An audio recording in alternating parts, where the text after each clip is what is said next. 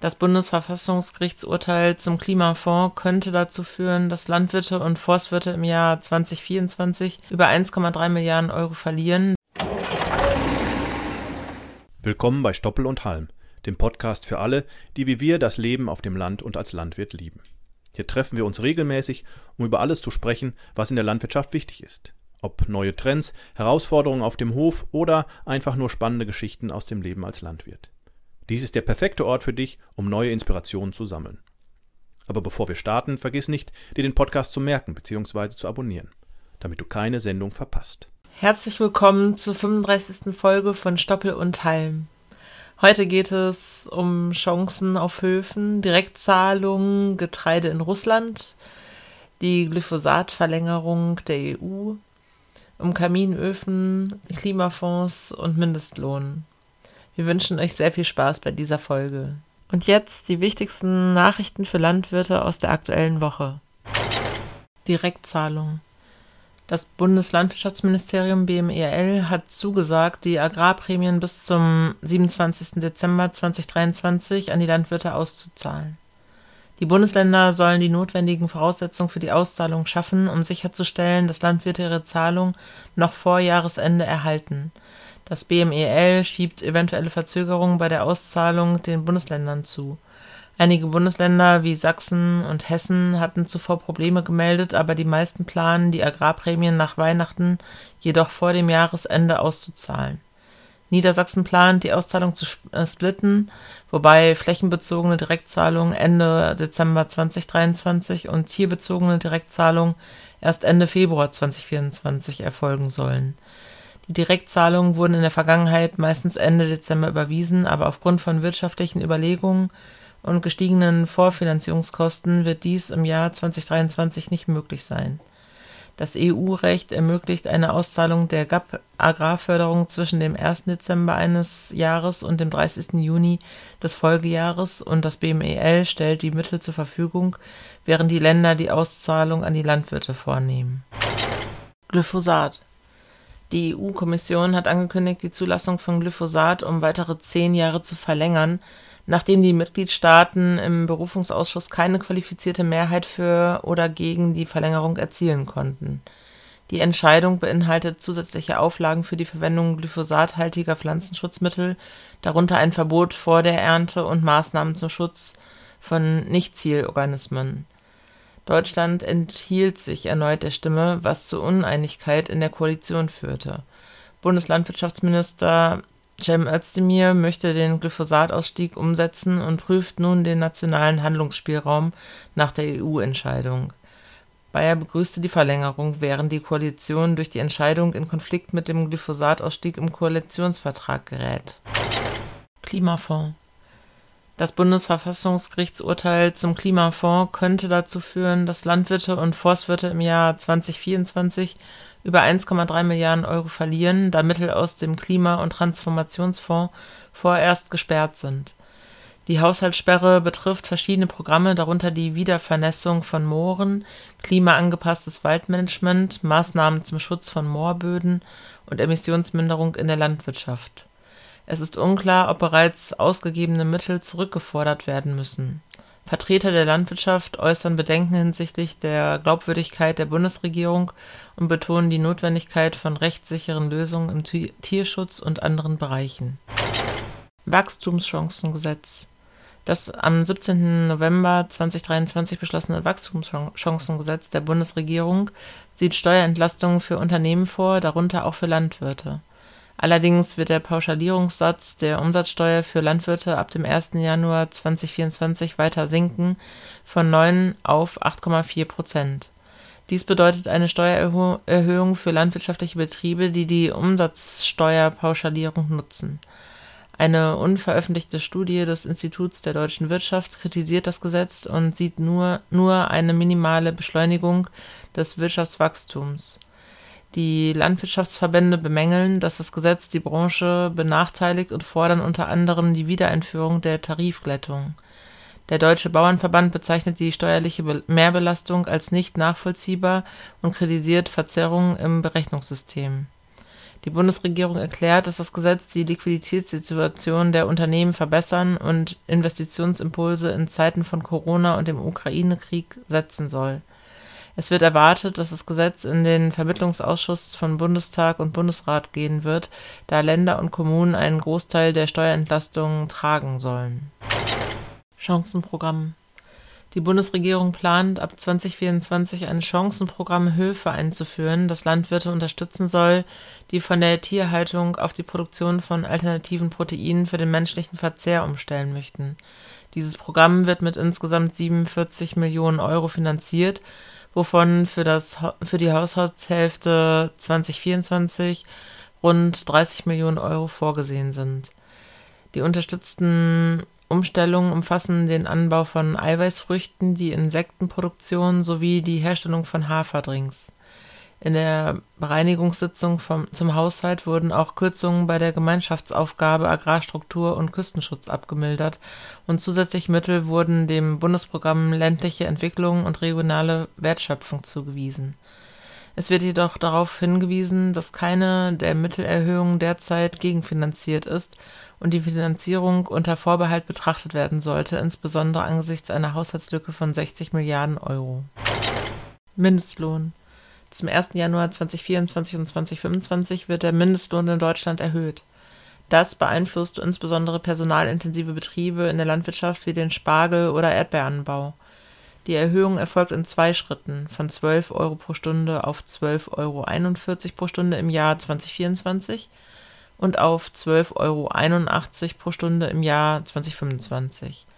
Landwirtschaftliche Organisationen befürchten höhere Kosten, während die Erhöhung auch mehr Erntehelfer und Saisonkräfte anlocken könnte, die nun hier mehr verdienen könnten als in ihrer Heimat oder anderen Ländern. Entwurf Waldgesetz es gibt einen neuen Referentenentwurf zum Bundeswaldgesetz in Deutschland. Der Entwurf ist deutlich umfangreicher als das alte Gesetz von 1975 und setzt einen ökosystemaren Ansatz um. Themen des Entwurfs sind der Umgang mit Kahlschlägen, Wildmanagement, Entsorgung von Wuchshöhlen, Waldbrandschutz, Verkehrssicherung, Betretungsrecht, Outdoor-Apps, Waldstilllegung und die Messbarkeit von Ökosystemleistungen. Es wird diskutiert, ob die vorgeschlagenen Regelungen eine Überregulierung darstellen könnten, und es wird auf die Bedeutung des Rohstoffs Holz hingewiesen, der im Entwurf möglicherweise zu wenig Beachtung findet. Der Gesetzesentwurf wird voraussichtlich in parlamentarischen und öffentlichen Diskussionen weiterentwickelt. Gewaltige Getreideernte Gewaltige Getreideernte aus Russland Russland erwartet im Jahr 2023 eine beeindruckende Getreideernte von 140 Millionen Tonnen, darunter 93 Millionen Tonnen Weizen. Dies würde die zweitbeste Ernte aller Zeiten bedeuten. Die Exportprognosen belaufen sich auf einen Rekordwert von 37,5 Millionen Tonnen Weizen, was den globalen Getreidemarkt stark beeinflusst. Russland dominiert den Getreideexport und beeinflusst die Weltgetreidepreise maßgeblich andere große Exporteure wie Australien und Kanada haben weniger Weizen geerntet. Die Ukraine kann preislich nicht mehr mit Russland mithalten. Ägypten, die Türkei und der Iran sind wichtige Importeure von russischem Weizen. Die Exporte nach Afrika sind bedeutend, insbesondere in Ländern, in denen Weizen eine wichtige Kalorienquelle ist. Russland plant kostenlose Weizenlieferungen an sechs afrikanische Länder. Bundesemissionsschutzgesetz Ab 2025 dürfen Kaminöfen und Holzöfen nicht mehr als 0,15 Gramm Staub sowie 4 Gramm Kohlenstoffmonoxid je Kubikmeter Abgasluft emittieren. Die Regelung betrifft alle Feueranlagen mit festen Brennstoffen. Kaminöfen, die zwischen dem 1. Januar 1995 und dem 21. März 2010 in Betrieb genommen wurden, müssen bis zum 31. Dezember 2024 nachgerüstet oder stillgelegt werden die Einhaltung der neuen Grenzwerte kann durch eine Bescheinigung des Schornsteinfegers oder den Hersteller nachgewiesen werden. Es gibt bereits festgelegte Grenzwerte für Einzelraumfeuerungsanlagen und ältere Kaminöfen müssen bis Ende 2024 angepasst werden. Kaminöfen, die nach 2010 gebaut wurden, erfüllen bereits die vorgeschriebenen Grenzwerte. Ein Kaminofen unterscheidet sich von einem Heizkamin, der mit einer großen Sichtscheibe ausgestattet ist und dem Beobachten des Feuers dient So, ich bin hier mit unserem Kollegen Gerd Häuser und wir stellen euch ja in den nächsten Wochen die ein oder andere Sorte aus unserem Maissortiment vor. Heute geht es um die Noriatis-Reihe, die bei uns neu ist. Das gibt einmal den Noriatis 190 HS, den Noriatis 240 HS und den Noriatis 260 HS. Und wie ihr euch schon denken könnt, ist das einmal die frühe Reifegruppe, die mittelfrühe Reifegruppe, was so der, das Brot- und Buttergeschäft ja eigentlich ist, und dann die mittelspäte Reifegruppe mit dem Noriatis 260. Hallo Gerd. Hallo Ansgar. Gerd, die Noriatis-Sorten sind ja was ganz Spezielles und was ganz Besonderes. Was zeichnet die Noriatis-Reihe aus? Ja, die Noriatis-Sorten sind auf jeden Fall frühsaatverträglich und wir haben ja dieses Jahr auch einen Versuch mit den Sorten gemacht. Sind relativ früh mit der Aussaat äh, Mitte März angefangen, haben äh, dem Mais also Bodenfrost äh, ausgesetzt, wir haben dem, die Trockenheit im Mai, Juni ausgesetzt und äh, wir haben letztendlich im Ergebnis über 60 Tonnen äh, Frischmasseertrag gehabt, womit wir sehr gut zufrieden sein können. Das heißt, du würdest sagen, man hat alles das gemacht, was man Mais normalerweise mit Mais normalerweise nicht macht und trotzdem hat er äh, ganz gute Erträge gebracht. Ja, genau. Wir haben eigentlich alles falsch gemacht und haben Bombenerträge. genau.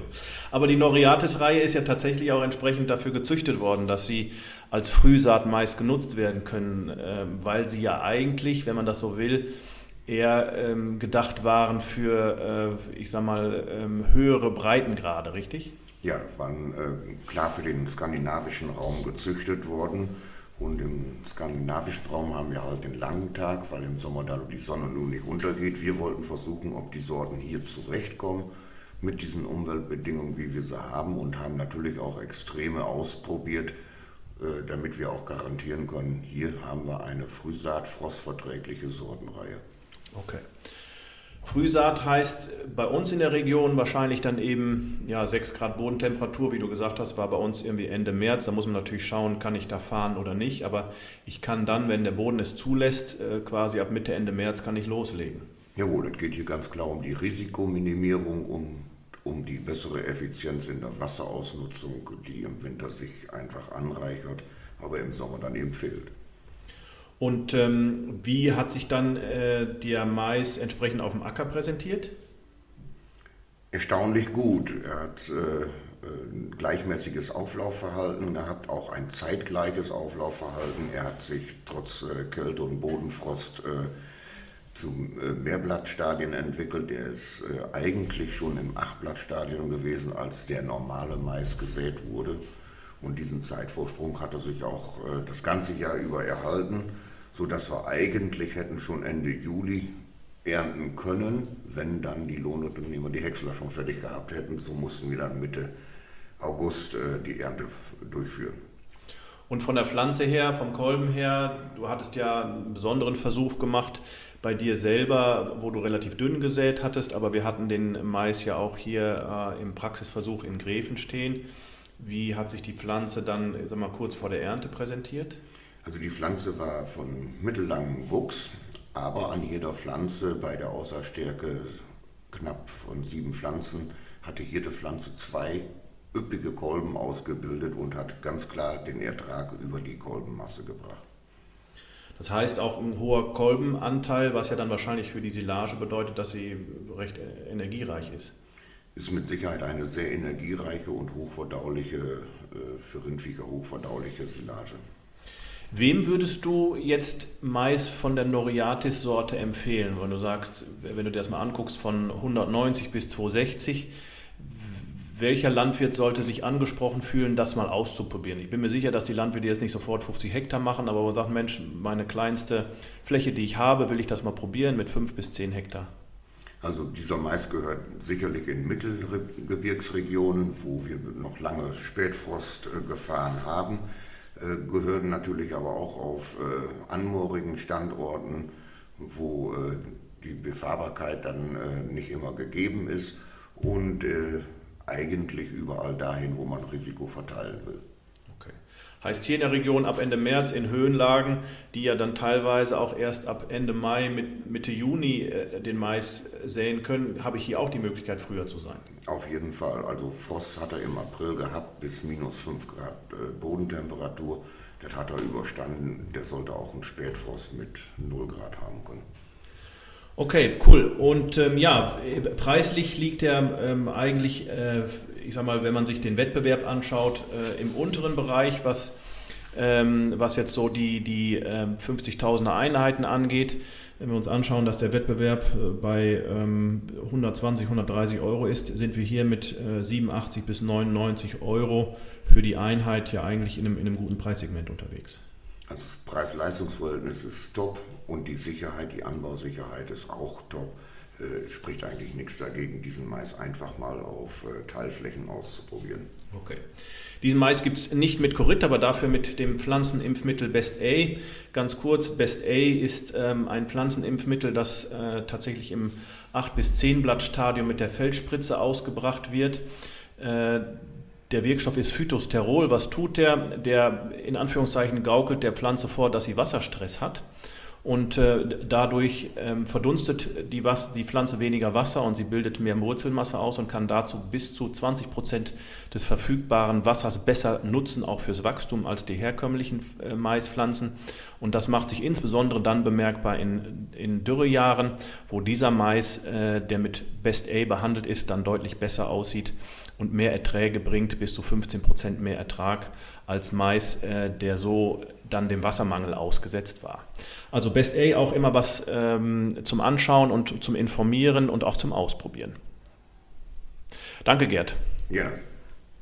Und damit verabschieden wir uns für heute von Stoppel und Halm, dem Podcast von Holtmann Saaten. Wir hoffen, ihr hattet genauso viel Spaß beim Zuhören wie wir beim Aufnehmen. Mehr Infos zum Saatgut von Holtmann Saaten findet ihr auf www.holtmann-saaten.de.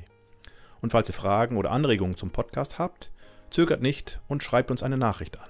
podcast.holtmann-saaten.de. Bis zum nächsten Mal und macht euch ja nicht vom Acker. Wir Landwirte werden gebraucht.